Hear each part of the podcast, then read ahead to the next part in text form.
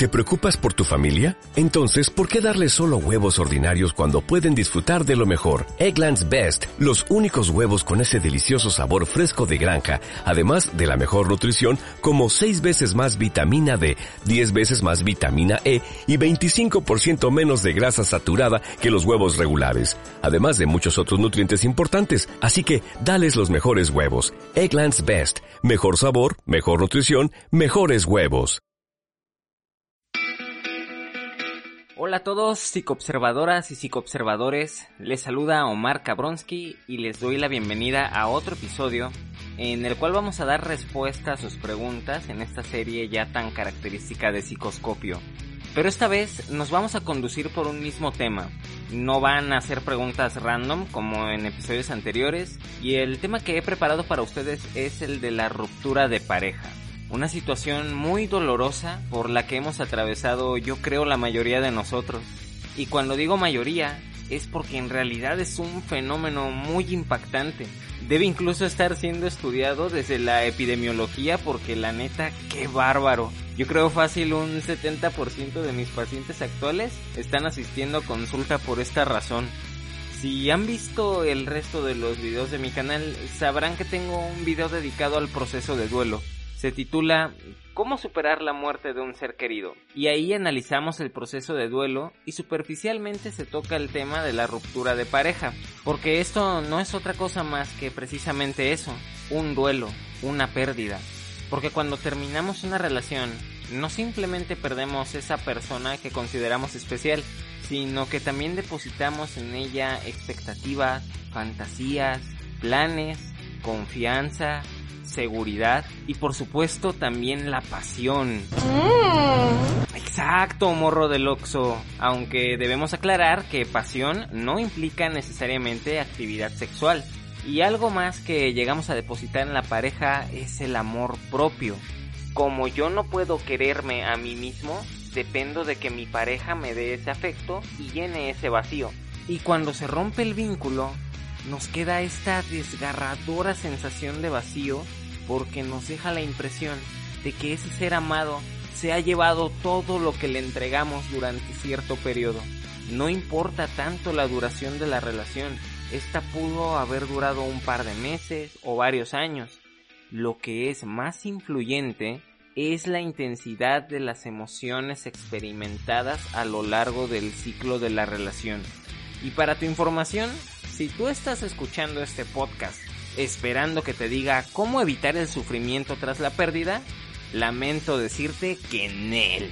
Eso no va a ocurrir porque la tristeza, la ansiedad, la culpa, la ira, todas estas son respuestas naturales ante cualquier pérdida. Y esforzarte en reprimirlas, créeme que eso sí te va a hacer daño. Pero lo que sí podemos hacer es prepararnos emocionalmente y asumir nuestras relaciones con madurez para no caer en exageradas fantasías de un final feliz y tampoco mantenerse a la defensiva por la expectativa de que esto en cualquier momento puede terminar. Entonces, nah, yo ya voy a hacer frío y llevarme la relación al día. No, demonios. Ambos patrones de conducta son desadaptativos y perjudican tu experiencia en la relación.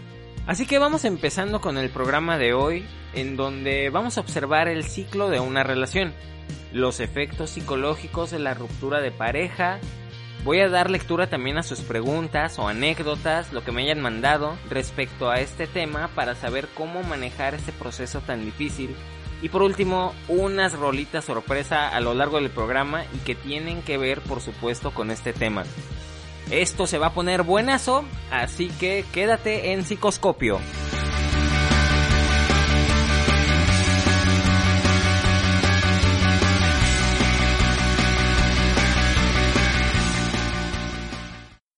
Número 1.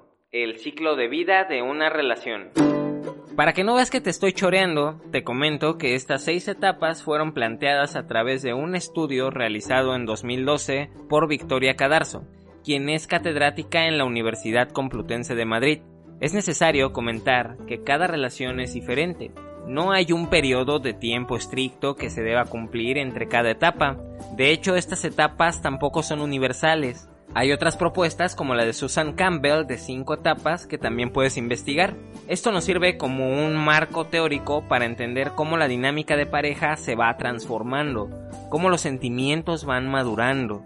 Algunas parejas van muy rápido, otras más lento, así que cada una tiene su proceso. Y fíjate muy bien para que sepas en qué etapa vas tú con tu pareja o con la última que tuviste en cuál te quedaste. La primera de ellas se llama enamoramiento.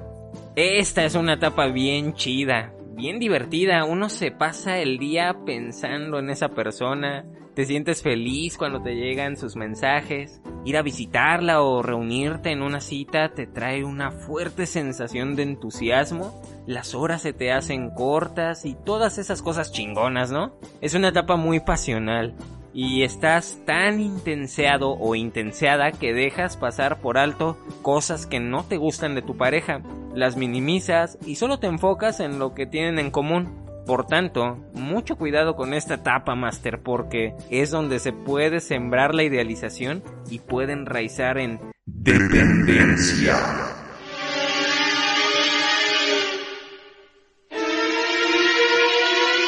La segunda etapa se llama vinculación. En esta etapa se reduce la pasión, pero la pareja empieza a ponerse a prueba. Se hacen planes de compromiso como vivir juntos, hacer una familia y muchas veces no hay acuerdos claros, lo que propicia que sean más notorias las diferencias y las cosas que no te gustan de tu pareja ahora adquieren una importancia significativa. Al atravesar esta etapa es bien importante tener presente que esas diferencias siempre van a estar allí Aquí debemos preguntarnos. ¿Y mis 50 mil pesos qué? No, güey, eso no. Mm, señor Kanaka, vaya a arreglar ese pedo a otro lado. Te decía, debes preguntar qué estoy dispuesto o dispuesta a tolerar y qué no. ¿Qué conductas mías debo cambiar o mejorar para mantener sólida la relación?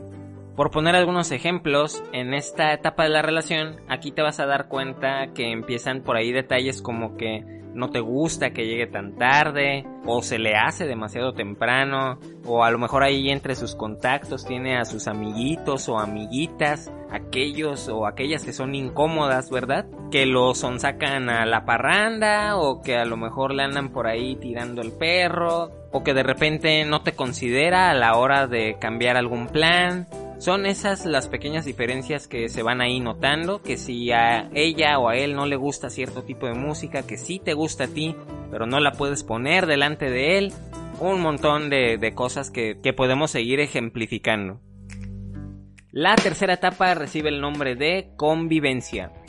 Durante este periodo se distingue una disminución en la actividad sexual, de modo que el soporte principal de la relación es el compañerismo y el apego. Pero aquí aparece un serio enemigo que todos conocemos como la rutina.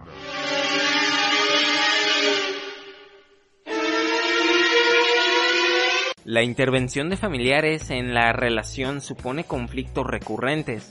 Comentarios sobre si van a casarse a la iglesia o cuáles parientes invitar a la boda, si ya deberían o no tener hijos, cómo van a educarlo, qué creencias van a enseñarle, dónde van a pasar cierta fecha especial. Tantas maravillas por las cuales discutir. Es importante saber llegar a acuerdos, ceder, pero también atreverse a pedir. Tu mejor herramienta siempre será una comunicación clara y asertiva con tu pareja. La cuarta etapa de este ciclo se llama autoafirmación. Llegará un día en que te despiertes y sientas una curiosa necesidad de tener tu propio espacio no significa que ya no quieras a tu pareja, sino que después de un largo periodo de trabajo en equipo, necesitas reconectar contigo mismo o contigo misma. Quizá quieras pasar tiempo a solas o con tus viejos amigos. Es una oportunidad para dedicar tiempo a las cosas que disfrutas sin tu pareja. Pero cuidado aquí, Master, porque mucho distanciamiento puede poner en jaque esta estabilidad. Puede aparecer un espectro aterrador llamado inseguridad. Por tanto, hay que tener un balance entre tus intereses personales y el tiempo de calidad que pasas con tu pareja. Muy importante también es mantener la confianza. No te vayas a convertir en una tóxica o tóxico posesivo. Comprende que es sano para ambos tomarse esas ciertas distancias. así que también disfruta de tu propia compañía. Cooperación es el nombre de la quinta etapa y hace referencia a una relación muy madura, muy bien establecida. Se deciden echar a andar algún proyecto juntos o impulsar ambos el desarrollo de uno, conseguir una casa propia, metas académicas, iniciar un negocio. En este punto, las cosas parecen muy estables y la inseguridad de la fase anterior ya no tiene lugar, pero se puede experimentar un cruento distanciamiento, monotonía y frialdad. Hay que cuidar mucho el tiempo de calidad y la comunicación para llevar la relación a flote. La etapa final lleva el nombre de adaptación. En esta última etapa, el desafío son los cambios externos que rodean la relación. De acuerdo con Cadarso, esta es una etapa donde la pareja ya vive en una edad avanzada. Cambios como la independencia de los hijos, las enfermedades y cambios hormonales por la edad, familiares que fallecen o enferman son algunos ejemplos de modo que es una etapa muy susceptible a la depresión, la pérdida de ilusiones con respecto de la pareja y estos cambios pueden verdaderamente terminar con la relación o al contrario, poner a prueba esa fidelidad y el apoyo que se ha construido a lo largo de tanto tiempo traería como resultado esa adaptación a las nuevas rutinas derivadas de estos cambios. Y bien, ¿hasta qué etapa llegaste con tu última pareja? en qué etapa estás actualmente si es que tienes pareja. Observa cómo en cada una de las etapas anteriores siempre hay un riesgo de que todo termine. Incluso en la etapa del enamoramiento existe no solo el riesgo de la idealización, ya que la euforia inicial del enamoramiento puede degradarse rápidamente y causar confusión, llevándote a cuestionarte si en realidad estás enamorada o enamorado. Así que esto es algo que debemos tener muy presente desde el principio. Tu relación un día va a terminar. Acéptalo con madurez, no vivas con miedo respecto a ello. Esta vida es un ciclo que se compone de otros ciclos, y uno de ellos está en el ámbito de la pareja. Puede que pasen décadas de unión con tu pareja, que envejezcan y la relación termine por la naturaleza de la muerte. No hay manera de escapar al desenlace de una relación. Pero hay que aprender a desenvolverse en el aquí y el ahora. Y si tú y tu pareja aquí y ahora están bien, güey, qué chido, disfrútalo. Relaja la raja y disfruta la fruta. Lo que tienes en este momento es lo único con respecto a lo que tienes que actuar. Si tienen planes a futuro, permítete experimentar esas fantasías. Eso es bonito y está bien ilusiónate porque es parte de la magia y del proceso, pero que estas fantasías no te hagan perder el suelo, que esas hermosas imágenes del futuro no te desvíen del presente, y no hay que dar nada por hecho. Las cosas pueden cambiar, pero confía en lo que ofreces y en lo que te ofrecen. Y si todo termina, vendrá un duelo, oscuridad, incertidumbre, miedo, sensación de derrota y abandono. Pero cuando logres desapegarte para vencer esos obstáculos, vendrá un ciclo nuevo para ti.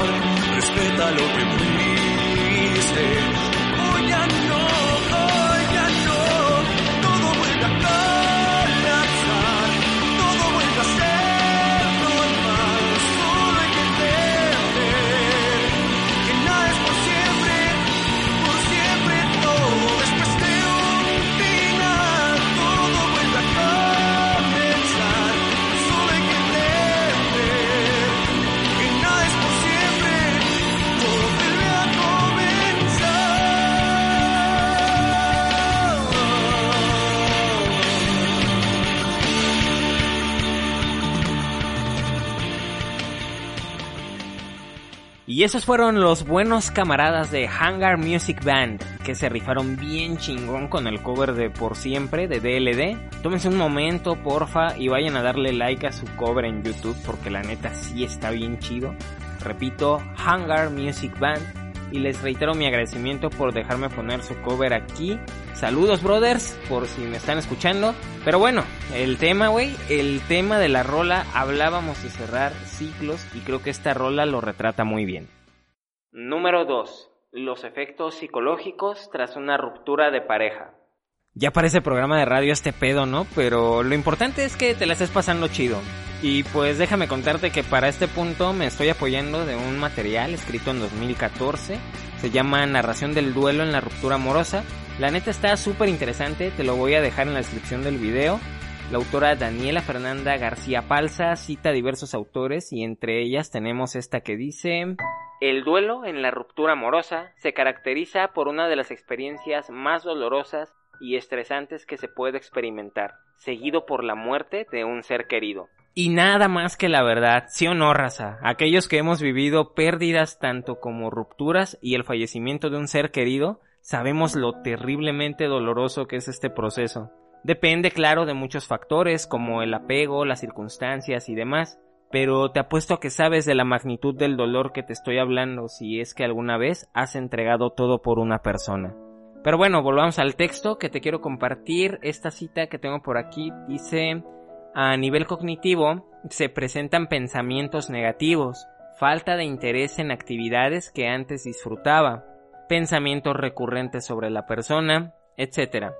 O sea, se nos meten ideas en la cabeza, güey. Pensamientos que te dicen cosas como... Me amarran como puerco. A ver, señor Kanaka, ya deje de interrumpir, por favor.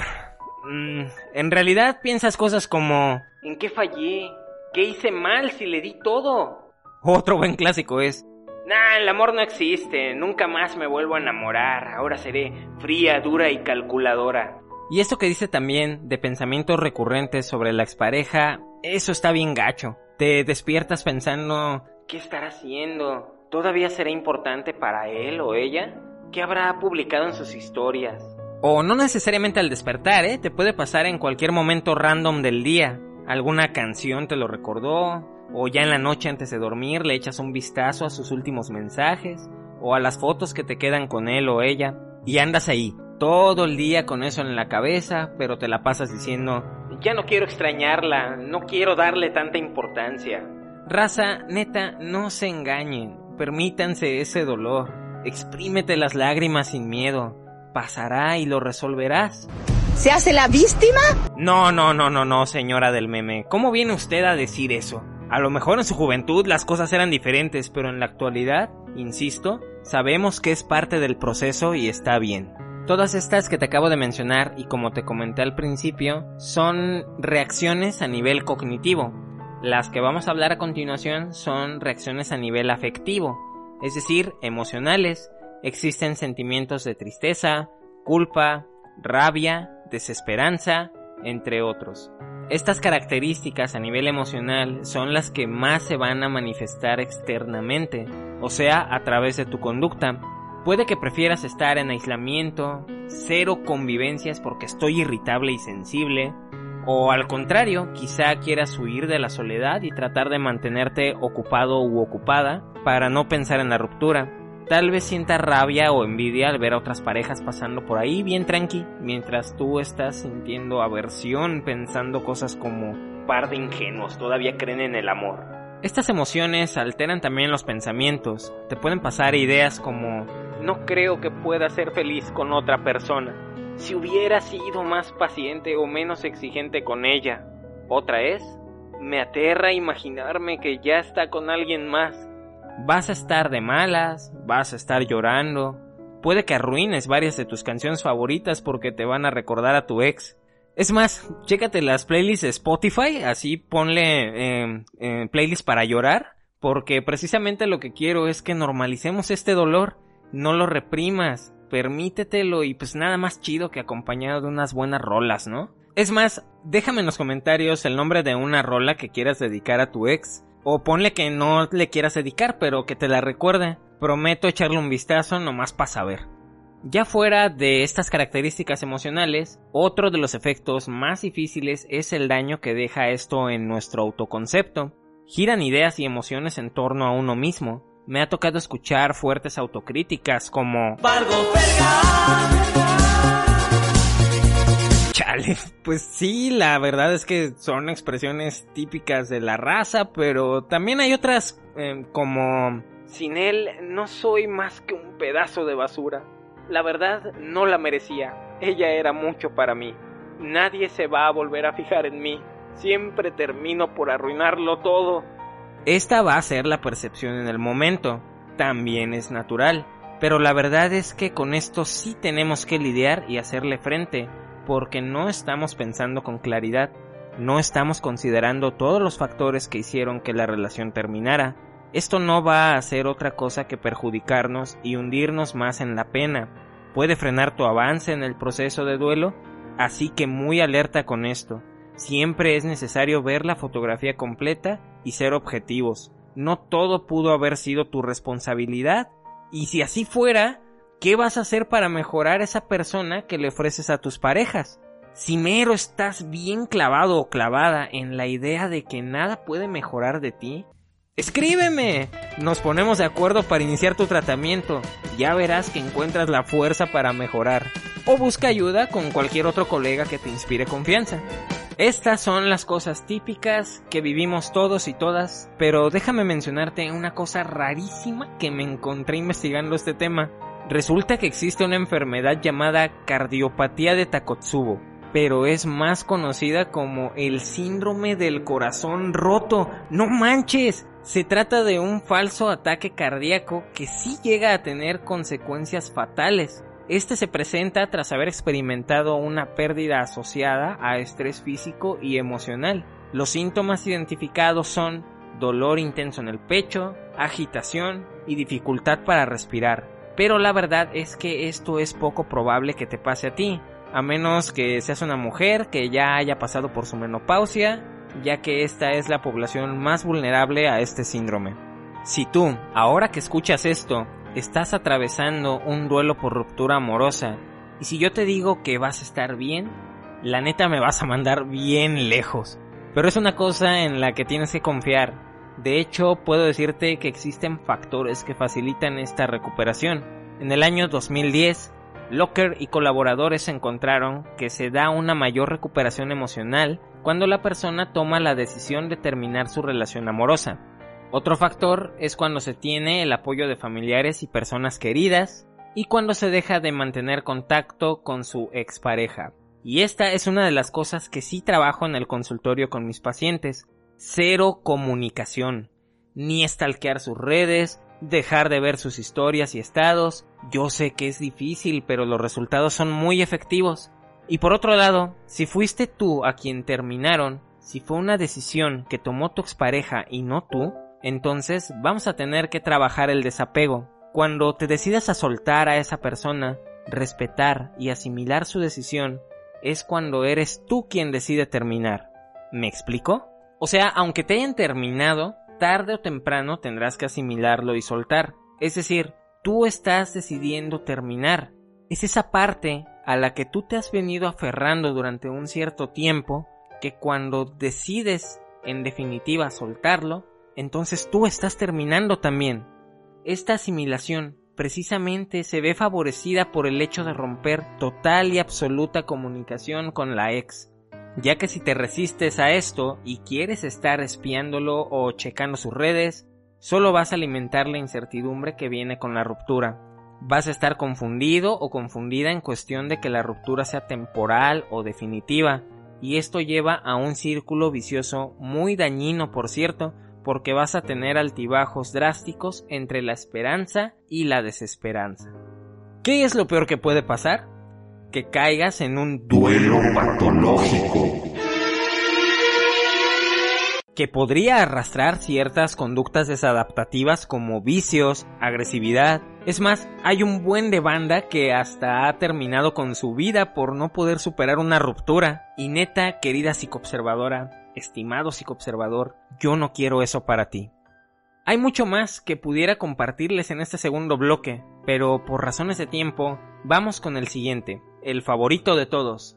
Pero antes, vamos a reírnos un poquito de la tragedia, ¿no? Ya como que el ambiente se puso así medio tenso, ya puedo imaginar por ahí tu cara escuchando esto, bien agüitado, bien bajoneada. Entonces, vámonos con esta rola que dice...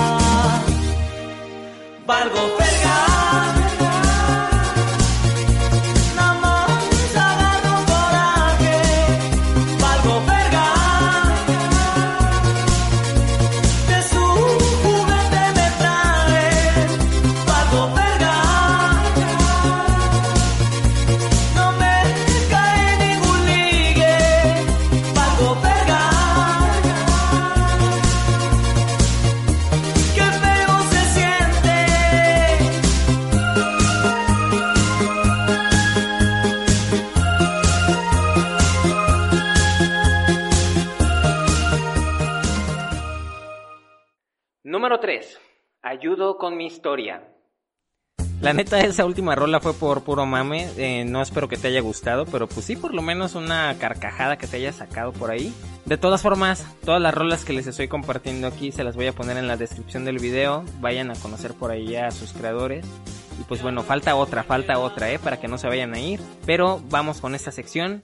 Eh, que como bien saben ustedes, este es un espacio para que se expresen para que me manden por ahí sus casos para revisarlo, alguna pregunta, duda, lo que ustedes quieran. Lo vamos a revisar, por supuesto, y proponer alguna solución. Porque sus preguntas y sus historias, ya saben, pueden llegar a ser muy parecidas en las situaciones, los casos, las dudas en otras personas que no se atrevieron a lo mejor a preguntar y pues a través de este espacio pues les hacemos llegar su respuesta. Así que vamos a ver qué tenemos por aquí. El primer caso es enviado por una psicoobservadora y dice, mi historia empieza cuando un día acepté al azar una solicitud en Facebook. Para mí era alguien X que no llamó mi atención. Me contó que un día pasó a mi trabajo, pero como yo no lo ubicaba, no tengo registro de ese día. jajaja. Ja, ja. Me envió mensaje por Face y empezamos a hablar. De repente iba a verme al trabajo y es así que empezó a llamarme la atención. Pasó muy poco para que empezáramos a andar y la verdad los primeros meses fue la relación más bonita que he tenido. Yo me enamoré perdidamente de él, al grado de quererme más que a mí misma, y ahí empieza el problema. Cuando él se aburrió de mí, me empezó a tratar muy mal. Empezó con indiferencia y terminó en insultos para al final dejarme por otra persona. Entre los insultos está la frase que nunca olvidaré. Te ves fea y así nadie te va a querer, ni tus papás, por eso no tienes amigas y como lo amaba, no tenía el valor de dejarlo. Gracias a la vida esa relación terminó hace seis años. Posdata, ahora soy muy feliz después de un año y meses de terapia. Posdata 2, odio a los Libra porque él es de ese signo, jajaja. Muchas gracias por participar. Em, verás, eh, querida psicoobservadora, en ese momento, en esos momentos es muy difícil desapegarse aunque estemos viviendo incluso violencia dentro de la relación. Pero qué bueno que pudiste librarte de eso. Y esta experiencia nos deja ver algo bien importante. Hay relaciones que la neta es mejor que terminen. Fíjense, esta chica dice, gracias a la vida esa relación terminó hace seis años. La verdad es que uno después se da cuenta y te dices a ti mismo, ¿qué chingados hice yo para merecer tanto pinche odio? ¿De eso qué hay MP3? De eso, no, no me interrumpas, por favor. Te preguntas, ¿qué diablos estaba haciendo ahí? ¿Cómo pude permitir tanto daño?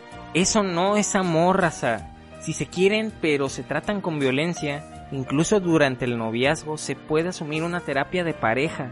No necesariamente deben estar casados o casadas. Chéquense el video del violentómetro para que sepan cómo va escalando la violencia en medida que avanza una relación hay cosas que son violencia y ni nos damos cuenta. Querida psicoobservadora, me da mucho gusto que hayas asistido a terapia y que te encuentres en una posición mejor ahora.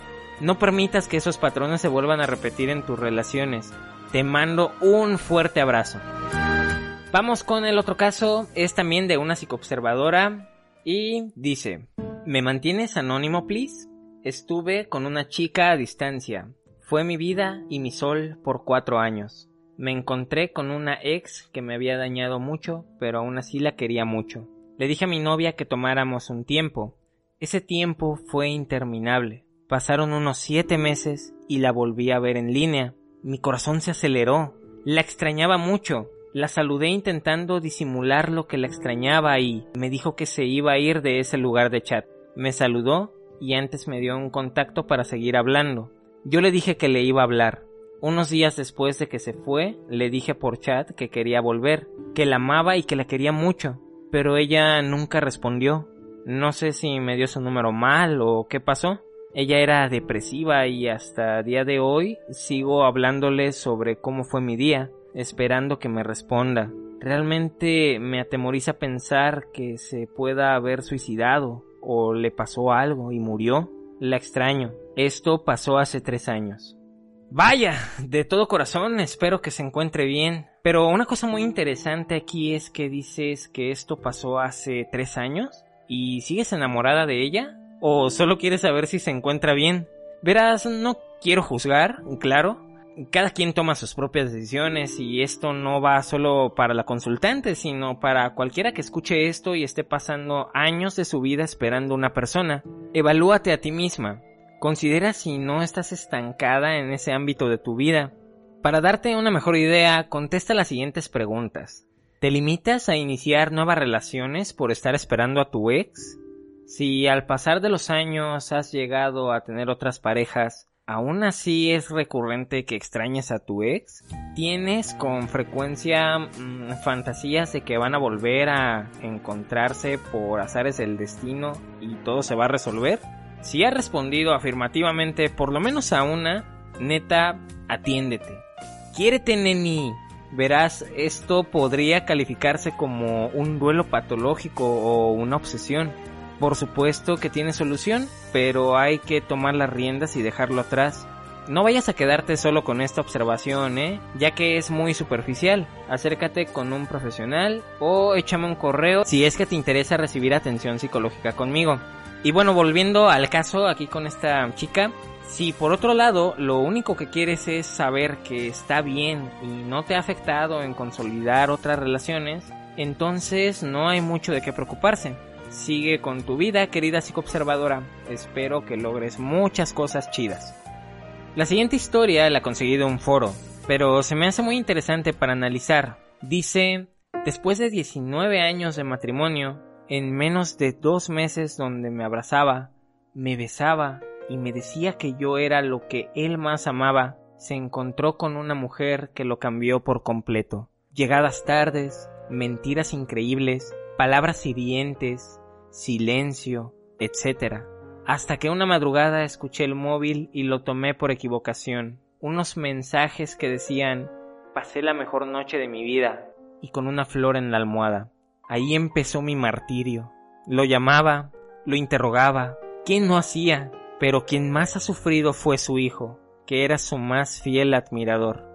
Dicho sufrimiento duró dos meses y medio cuando una noche no durmió en la casa y dio la noticia de que se iba con ella. A pesar de ser la esposa que lo ayudó en momentos de muchas dificultades económicas y problemas normales del matrimonio, no lo consideró. Hoy día me odia tanto y nunca he sabido por qué. Solo en mi mente está la frase que me resuena. Entre mejor me tratas, más rabia te tengo. Fue un año muy difícil. Lloré como nunca lo había hecho. Renuncié a un trabajo, recibí llamadas de la mujer, sabía que era ella porque tengo su ID. Pasaron muchas cosas tristes. Al cabo de año y ocho meses, me entero que tiene una niña. Me dolió porque siempre quise que tuviéramos otro hijo pero no se pudo. Me siento más tranquila pidiéndole a Dios que pase todo este sufrimiento porque lo amé mucho, pero jamás pensé que nos haría sufrir a mi hijo y a mí. Ojalá todo pase y el tiempo selle las heridas que marcó en mi persona y que Dios lo perdone. No le guardo rencor ni lo odio. Espero algún día yo ser feliz. Así termina esta historia anónima y como podemos ver, tenemos en este caso una relación ya longeva y con un hijo de por medio. Era lo que les comentaba, en cualquier punto de la relación se pueden presentar los signos de ruptura. La verdad es que me parece muy dolorosa esta situación. Muchas veces uno se desvive, entrega su mejor versión y siempre estás ahí en las buenas y en las malas por tu pareja, pero y mucha atención en esto que voy a decir. Eso eso no te va a garantizar que recibas lo mismo. Así de frágiles pueden llegar a ser las relaciones. Y hay unas en las que se aparenta mucha estabilidad, pero pero hay mensajes a través de los cuales nos podemos dar cuenta Esta mujer señala que su marido cambió, llegaba tarde, se comportaba agresivo. Es ahí donde hay que enfrentar las cosas. Por supuesto, hablando. La mala noticia es que no todos se abren al diálogo. Pero si se presentan las condiciones para hablar y hay otra persona con la que alguno se está relacionando, lo mejor va a ser cortar por lo sano. Lastimar al otro o sufrir por el engaño no se va a poder evitar. A esas alturas ya hay que hacerse responsables y tratar de no causar tanto daño.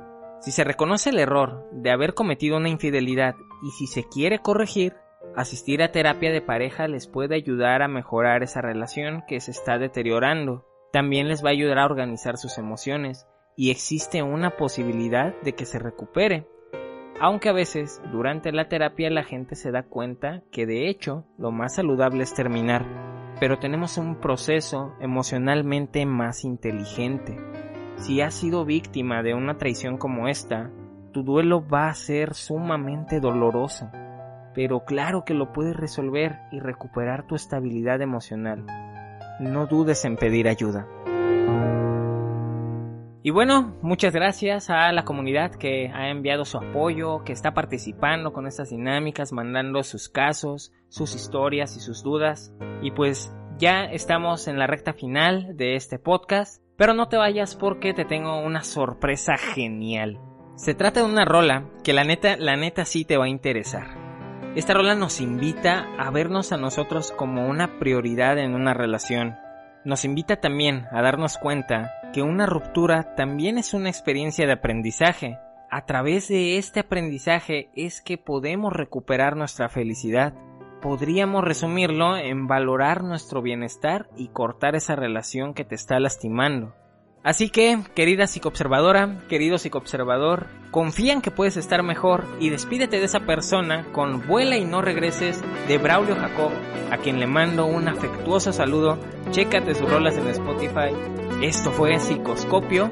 Nos vemos en la próxima observación. Hoy me decidí a dejarte partir después de tanto tiempo Pienso primero en mí, por todas esas noches en vela que viví, esperando nuestro porvenir. Me hizo a creer que dejarías por mí. Y esa idea de solo pensar en ti, por eso vuela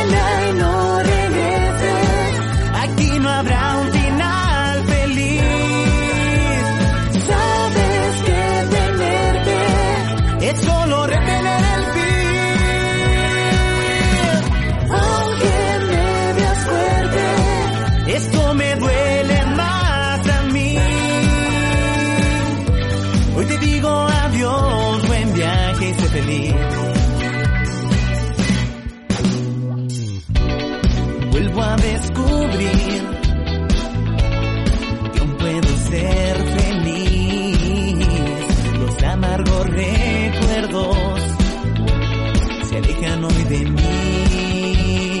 Fue tanta la tristeza que me hiciste vivir. Sin saberlo me enseñaste a desistir de todas las batallas que pelearé por ti.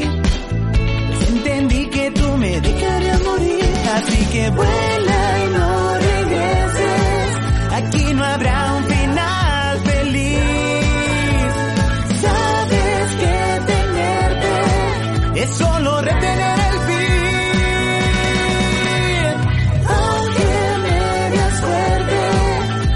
me.